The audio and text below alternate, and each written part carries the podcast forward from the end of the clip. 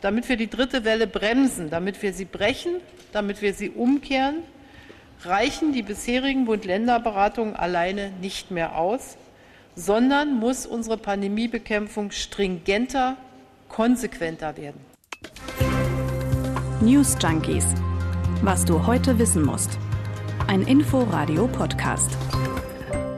Na klar, ihr wisst, wer das war und worum es geht. Die bundeseinheitliche Notbremse in der Corona-Pandemie nämlich. Ja, die gucken wir uns heute im Detail an und wir gucken uns vor allem aber auch die Kritik daran ein bisschen genauer an. Aber erstmal eine Frage an euch. Könnt und wollt ihr das eigentlich noch hören alles? Also wir sind ja quasi von Berufswegen süchtig nach diesen ganzen Drehs und Wendungen. Ja, ja. aber ehrlicherweise, selbst uns wird es manchmal so ein bisschen viel in Schon, diesen ja, Tagen. tatsächlich. Trotzdem hilft ja nichts, diese Beschlüsse, die wirken sich nun mal auf unser aller Leben aus, seien wir ehrlich. Ja, deshalb sagt uns mal gerne, wie ihr das seht. Wollt ihr jeden Tag die volle Dröhnung Corona-News oder vielleicht auch ab und zu mal lieber ein bisschen was ganz anderes? Schreibt uns, newsjunkies.inforadio.de ist unsere Mailadresse und die Empfänger eurer Mails. Die heißen in dieser Woche Jens Lehmann und Katharina Hopp. Jawohl, und heute ist Dienstag, der 13. April 2021. Gut zwei Wochen ist es jetzt her, dass eine sichtlich angefressene Bundeskanzlerin Angela Merkel in der Talkshow von Anne Will saß. So ein paar Tage vorher musste sie sich noch für diese vergeigte Osterruhen-Geschichte entschuldigen. Ja, und in der Talkshow hat sie dann doch ziemlich deutlich gemacht, dass sie von den Alleingängen der Länder wirklich genug hat und dass sie nochmal am Infektionsschutzgesetz schrauben will. Denn, und das haben wir in den langen Monaten, die diese Pandemie ja jetzt auch schon dauert, immer wieder selber gemerkt, der Föderalismus, der ist jetzt für die Corona-Bekämpfung nicht immer die beste Voraussetzung, kann man sagen. Weil das bei mir jetzt so äh, ein bisschen polemisch werden könnte, wenn ich das sage, lasse ich das einfach mal unseren Kollegen aus dem Hauptstadtstudio Kai Küstner zusammenfassen. Das Problem war ja in Sachen Corona-Bekämpfung, gerade aus Sicht des Kanzleramts, dass es zwar seit Anfang März ja diese vereinbarte Notbremse gab, aber es eben die einen Bundesländer gab, die da ganz kräftig dran zogen, andere, die ruckelten mal so ein bisschen dran, wiederum andere taten so ein bisschen so, als gäbe es diese Notbremse gar nicht. Und das soll jetzt alles einheitlich werden und da geht man tatsächlich in die Hoheit der Länder hinein. Und nämlich genau in die Bereiche, wo die Ministerpräsidenten auch sonst immer aufschreien und diesen leicht beleidigten Standardsatz, das ist aber Ländersache vom Stapel lassen. Ja, und dafür musste jetzt, wie gesagt, das Infektionsschutzgesetz geändert werden. Und das ist, kann man nicht anders sagen, in Rekordgeschwindigkeit geschehen tatsächlich. Das Kabinett hat heute Vormittag Nägel mit Köpfen gemacht, eine Änderung des Gesetzes auf den Weg gebracht, wie es ja immer so schön heißt. Lieblingsnachrichtenformulierung, ja. Ja, und da ist jetzt also, Achtung, wieder super Formulierung, eine Bundesnotbremse drin. Wieder eine dieser Wortneuschöpfungen ne, in dieser Corona-Pandemie. Mhm, Kommt ins äh, Wörterbuch rein. Bundeskanzlerin Angela Merkel erklärt es uns auf ihre Weise. Wo die Inzidenz über 100 liegt, sollen künftig bundeseinheitliche Regelungen gelten. Die Notbremse ist dann nicht mehr Auslegungssache, sondern sie greift automatisch.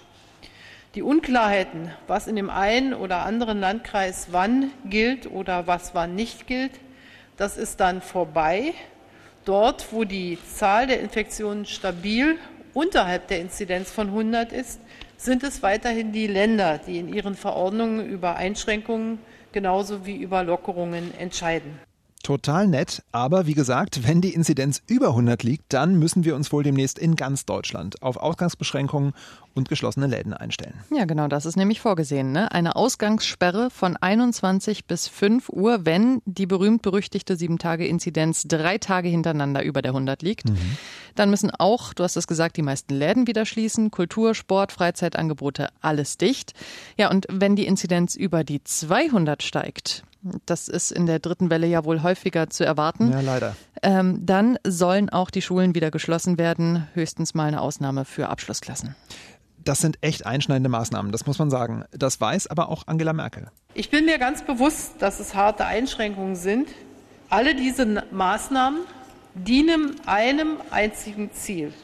Dem Ziel, unser ganzes Land aus dieser Phase der stetig steigenden Infektionszahlen, der sich füllenden Intensivstationen und der bestürzend hohen täglichen Zahl der Corona-Toten herauszuführen. Genau, das hatte Merkel ja auch schon bei Anne Will angedeutet. Ähm, aber genau da liegt halt auch äh, das Problem für die Ministerpräsidentinnen und Ministerpräsidenten, denn mit dem neu gefassten Infektionsschutzgesetz wird eben, wir haben es vorher schon von Kai Küstner so ein bisschen gehört, klar in die Länderhoheit eingegriffen. Und entsprechend sind doch die Reaktionen. Ja. Berlins regierender Bürgermeister Michael Müller zum Beispiel, der findet das überhaupt nicht gut. Der hat schon mal so ein bisschen in die Zukunft geschaut. Also da ist das Gesetz dann mit Kanzlerin-Mehrheit durch den Bundestag durchgegangen. Ja, und dann findet er es aber immer noch blöd. Das ist etwas, was mir im Moment fehlt, dass nach einem Jahr, der Bundestag hätte ja im letzten Jahr zu jeder Tages- und Nachtzeit zusammenkommen können, dass nach einem Jahr jetzt im Bundestag etwas beschlossen wird, was doch hm. sehr pauschal formuliert ist und ein na sage ich mal vorsichtig, auch ein Teil der wissenschaftlichen Beratung vielleicht nicht hinreichend würdigt. Ja, da spielt er vor allem auf die Ausgangssperre an, die ja, trägt ja nach Ansicht mancher Experten nicht so richtig dazu bei, Infektionen zu verhindern. Kommen Klar, wir später nochmal drauf. Genau, gibt es zwar auch noch andere äh, Argumente dafür und dagegen, aber es gibt auch aus anderen Ländern Kritik eindeutig an dieser ganzen Geschichte. Sachsens Ministerpräsident Kretschmer, der will nämlich diese nächtlichen Ausgangssperren erst ab einer höheren Inzidenz verhängen. Niedersachsens Regierungschef Weil von der SPD, der sagt ähnlich wie Müller, die Regelungen in seinem Land, die seien sowieso schon strenger und die würden das auch bleiben. Ja, also das äh, bekannte vielstimmige Echo, ja. wann immer die Bundeskanzlerin was sagt zum Thema, muss man ja so festhalten. Naja, und dann ist es ja auch nur konsequent, was Michael Müller auch schon gestern Abend bei RBB 24 gemacht hat, nämlich nach Schlupflöchern gesucht. Naja, es gibt dann schon eine bundesgesetzliche Grundlage, die zu achten ist und wahrscheinlich wird es auch juristisch dann geklärt werden, ähm, wie weit Einschränkungen gehen können. Aber natürlich wären die Bundesländer im Grundsatz erstmal daran gebunden. In der Umsetzung, wie zum Beispiel im Bildungsbereich, gibt es mit Sicherheit auch weiteren, weiteren Spielraum für die Bundesländer, den wir auch nutzen würden. So, so. Da ist das mhm. Infektionsschutzgesetz in seiner neuen Form noch nicht mal wirklich durch. Da weben erste Länder schon am nächsten Flickenteppich. Ja, das wunderschöne Wort Flickenteppich, da ist es wieder. Und interessant auch, er hat von juristischen Konsequenzen gesprochen. Also äh, da können wir uns vielleicht noch auf einiges gefasst machen. Nächste Woche auf jeden Fall soll die Bundestagssitzung stattfinden, von der er auch schon sprach äh, und in der dann über das Gesetz abgestimmt wird. Und ich glaube, dann könnte das wirklich sehr unterhaltsam werden. Das glaube ich allerdings auch. Ja. FDP-Chef Lindner, der hat in den letzten Tagen ja auch schon so in ziemlich allen Medien den Ton vorgegeben. Hier zum Beispiel in der ARD. Es gibt einen, äh, Schnellschuss, ein mit heißer Nadel gestricktes äh, Gesetz, mit dem Unterschied, man berät noch nicht mit den Ländern. Das heißt, die Nachteile des alten Verfahrens werden mit neuen Nachteilen verbunden. Ich verstehe nicht, warum Frau Merkel nicht eine Regierungserklärung macht. Im Parlament wird diskutiert, danach spricht sie sich mit den Ländern ab. Das wäre ein besseres Verfahren. Tja, Fundamentalopposition nennt man das wohl. Ne? Mhm. Aber er geht auch wieder einen Schritt zurück, ne? Weil, Moment mal, Merkel und die Länder, das ist ja genau das Prinzip, das uns in die jetzige Situation gebracht hat. In der Tat. Und mal ehrlich, das Gesetz, das zurrt ja auch nur noch fest, was man vor Wochen in genau diesem alten, jetzt kritisierten Format beschlossen hat, an das sich eben nur keiner hält. Jetzt haben wir ein bisschen die formale Kritik gehabt.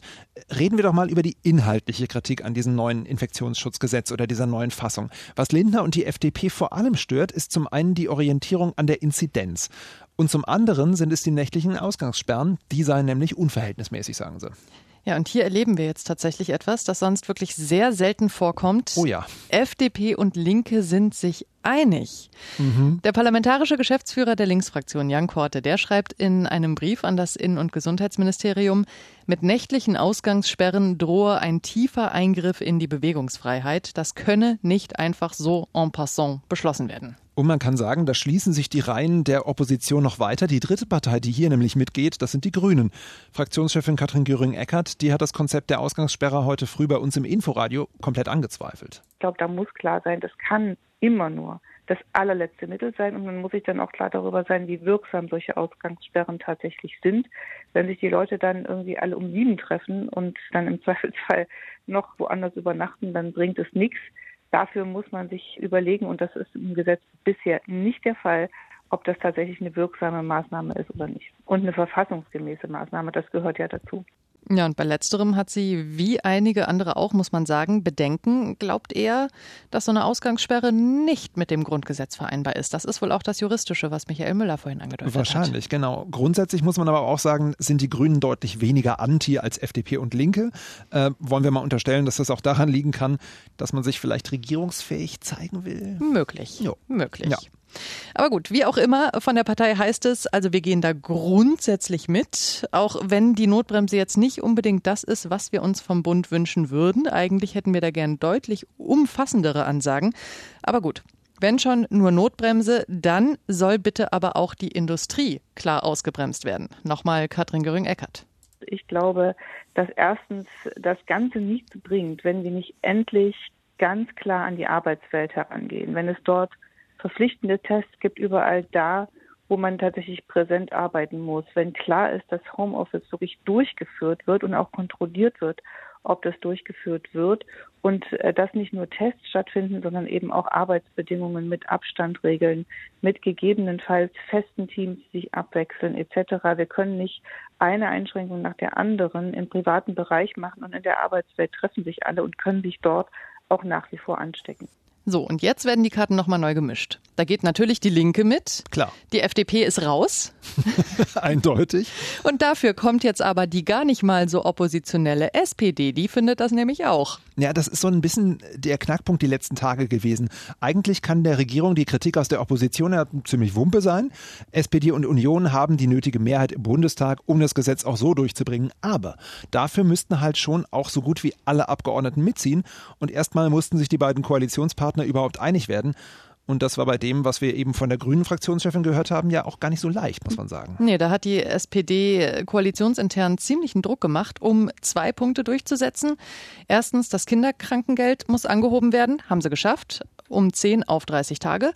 Und Betriebe müssen ihren Beschäftigten Tests anbieten, also allen, die anwesend sein müssen. Darauf hat die SPD bestanden. Und ja, das hat sie auch schon fast zu so einer Art Klassenkampf erhoben. Ja? Äh, hier Fraktionschef Rolf Mützenich. Die Union muss sich jetzt endlich mal entscheiden. Ist sie eine Partei, die nur für die Arbeitgeber hier im Deutschen Bundestag sitzt oder kümmern wir uns um die Arbeitnehmerinnen und Arbeitnehmer, so wie wir das tun? Achtung, Achtung, Wahlkampf. Aber trotzdem, man hat sich geeinigt und zwar auf folgenden Kompromiss. Betriebe werden dazu verpflichtet, Tests anzubieten, aber sie müssen jetzt nicht überprüfen, ob die auch wirklich gemacht werden. Also keine Testpflicht für uns, aber Testanbietungspflicht für unsere Betriebe. Ja, und äh, da nochmal, wie viel genau, Arbeitsminister Hubertus Heil? mindestens einmal die Woche. In den Bereichen, in denen das Infektionsrisiko besonders hoch ist, weil zum Beispiel Saisonarbeitskräfte in Sammelunterkünften sind oder Menschen sehr viel Publikumsverkehr haben, mindestens zweimal die Woche. Das ist Aufwand, aber es ist nicht unverhältnismäßig. Und der Markt, das sagt der Bundesgesundheitsminister inzwischen auch, gibt es her, dass man sich solche Tests auch beschaffen kann. Ah ja, äh, damit wäre die SPD also weitgehend zufriedengestellt, kann man sagen. Aber Ruhe ist dann trotzdem noch nicht, weil wir hatten die CSU noch nicht in der ganzen Aufstellung. Ja. Äh, heute kommt dann nämlich CSU-Landesgruppenchef Alexander Dobrindt noch um die Ecke, wohlgemerkt nach dem Kabinettsbeschluss, und sagt, Schulen erst ab einer 200er-Inzidenz zu schließen, das findet er nicht so toll. Er hätte sich das deutlich früher gewünscht, denn in Schulen gäbe es, und da stimme ich ihm mal persönlich zu, ein erhebliches Infektionsgeschehen. Jetzt frage ich mich aber, warum sagt er das? Also ja. öffentlich. Mhm. Will er jetzt einfach noch mal ein bisschen stunk machen oder will er sogar vor der Bundestagsdebatte vielleicht doch den einen oder anderen Unionsabgeordneten noch zur Abkehr bewegen und dann warum wieder das? Also ich krieg's gerade nicht so richtig zusammen, wo das herkommt. Vielleicht und das ist ein total irrwitziger Gedanke, aber vielleicht folgte da auch äh, Herr Dobrindt einmal seinem Gewissen. Also so ganz ohne Fraktionszwang. Wäre doch zu schön in dieser Pandemie, aber ehrlich gesagt bei Dobrindt nicht wirklich zu erwarten. Ich wollte jetzt schon gerade überlegen, ob du ein bisschen naiv geworden bist. Nein, nein, nein, ich gebe es jetzt zu. Ja, vor allem, ich meine, Wahlkampf, K-Fragenzeiten, also irgendwas wird ihn getrieben haben. Also nächste Woche soll die Nummer durch den Bundestag. Wenn es da klemmt, dann wird es ein bisschen ungemütlich, weil eigentlich sind sich nämlich schon alle einig, dass die ganze Nummer schnell gehen muss, damit sie was bringt. Hören wir stellvertretend SPD-Chef Norbert Walter-Borjans ich weiß nicht, ob ich mich zu weit aus dem Fenster lehne, wenn ich sage, das muss in äh, wenigen Wochen, in zwei Wochen zu lösen sein, weil wenn wir uns hier zu viel Zeit verschenken, äh, dann ist dieser Effekt, dass man es jetzt national und einheitlich lösen will, wieder verpufft. Ja, das mit dem Schnell ist halt nicht so unbedingt die Stärke der parlamentarischen Demokratie. Aber ganz ehrlich, Walter Borjans lehnt sich meiner Ansicht nach noch nicht weit genug aus dem Fenster, denn selbst in zwei Wochen ist die dritte Welle nicht mehr zu brechen. Wo wir jetzt gerade so viel über einheitliche Regeln gesprochen haben. Berlin hat heute beschlossen, dass Menschen, die beide Impfungen gegen Corona bekommen haben, keine Tests mehr machen müssen. Also einfach Impfausweis in eine Tasche und dann ab zum Shoppen oder ins Museum. Soll ab Sonntag gelten. Ja, aber nur so lange, bis die Bundesnotbremse dann wieder greift und alles wieder zu ist. Was hast du dann davon? Naja, bis dahin. bis die dahin, wenigen Stunden. Genau, sind, naja, komm, bis nächste Woche ist noch ein bisschen Zeit. Du hast recht. Ähm, sind sie dann jetzt ganz plötzlich durch die Hintertür reingerutscht, die lang und viel diskutierten Privilegien für Geimpfte. Berlin Stimmt. hat sie. Es war für mich heute Morgen der Hinhörer. Japan will 1,2 Millionen Tonnen, also 12 Millionen Hektoliter. Toll, diese Umrechnungstabellen im Internet. Wie viele saarländische Badewannen? Nein, ah, ich will es nicht wissen. Äh, radioaktiv verseuchtes Wasser, darum geht es zumindest. Also nochmal, 12 Millionen Hektoliter radioaktiv verseuchtes Wasser will Japan ins Meer kippen. Einfach mal so. Das ist ehemaliges Kühlwasser, das seit zehn Jahren, also nach dem verheerenden Tsunami und der Reaktorkatastrophe von Fukushima, in riesigen Tanks da rumgammelt. Ja. Und jetzt hat das japanische Kabinett entschieden, das Zeug filtern und dann halbwegs verdünnt ins Meer fließen zu lassen. Grund, man braucht den Platz und in zwei Jahren soll es dann losgehen. Das klingt für mich nach einer riesigen Umweltverschmutzung und zwar mit Ansage. Definitiv. Experten befürchten schon, dass sich radioaktive Stoffe im Meeresboden, aber auch im ganzen Meeresgetier in den Fischen einlagern. Entsprechend sind Anwohner, Umweltaktivisten, Fischereiverbände, aber auch die Nachbarländer China, Taiwan, Südkorea, alle sind empört. Das Problem ist nur, Japan darf das weil sie eben alle internationalen Standards von der IAEO und auch sonstigen Organisationen für nukleare Sicherheit strikt einhalten. Ach so, na dann bin ich beruhigt. Gott sei Dank, ne? Die Nachricht, dass ein schwarzer Mann in den USA bei einer Polizeikontrolle ums Leben kommt und dass es daraufhin Proteste gibt. Das ist, so bitter es ist, aber inzwischen ja kein so großer Schocker mehr wie noch vor ein paar Monaten. Nee, überhaupt nicht. Traurig aber war, man stumpft echt ab, je öfter man von solchen Vorfällen hört, oder? Ja, aber was ich dann heute früh gehört habe, das hat mich nochmal so richtig zusammenzucken lassen.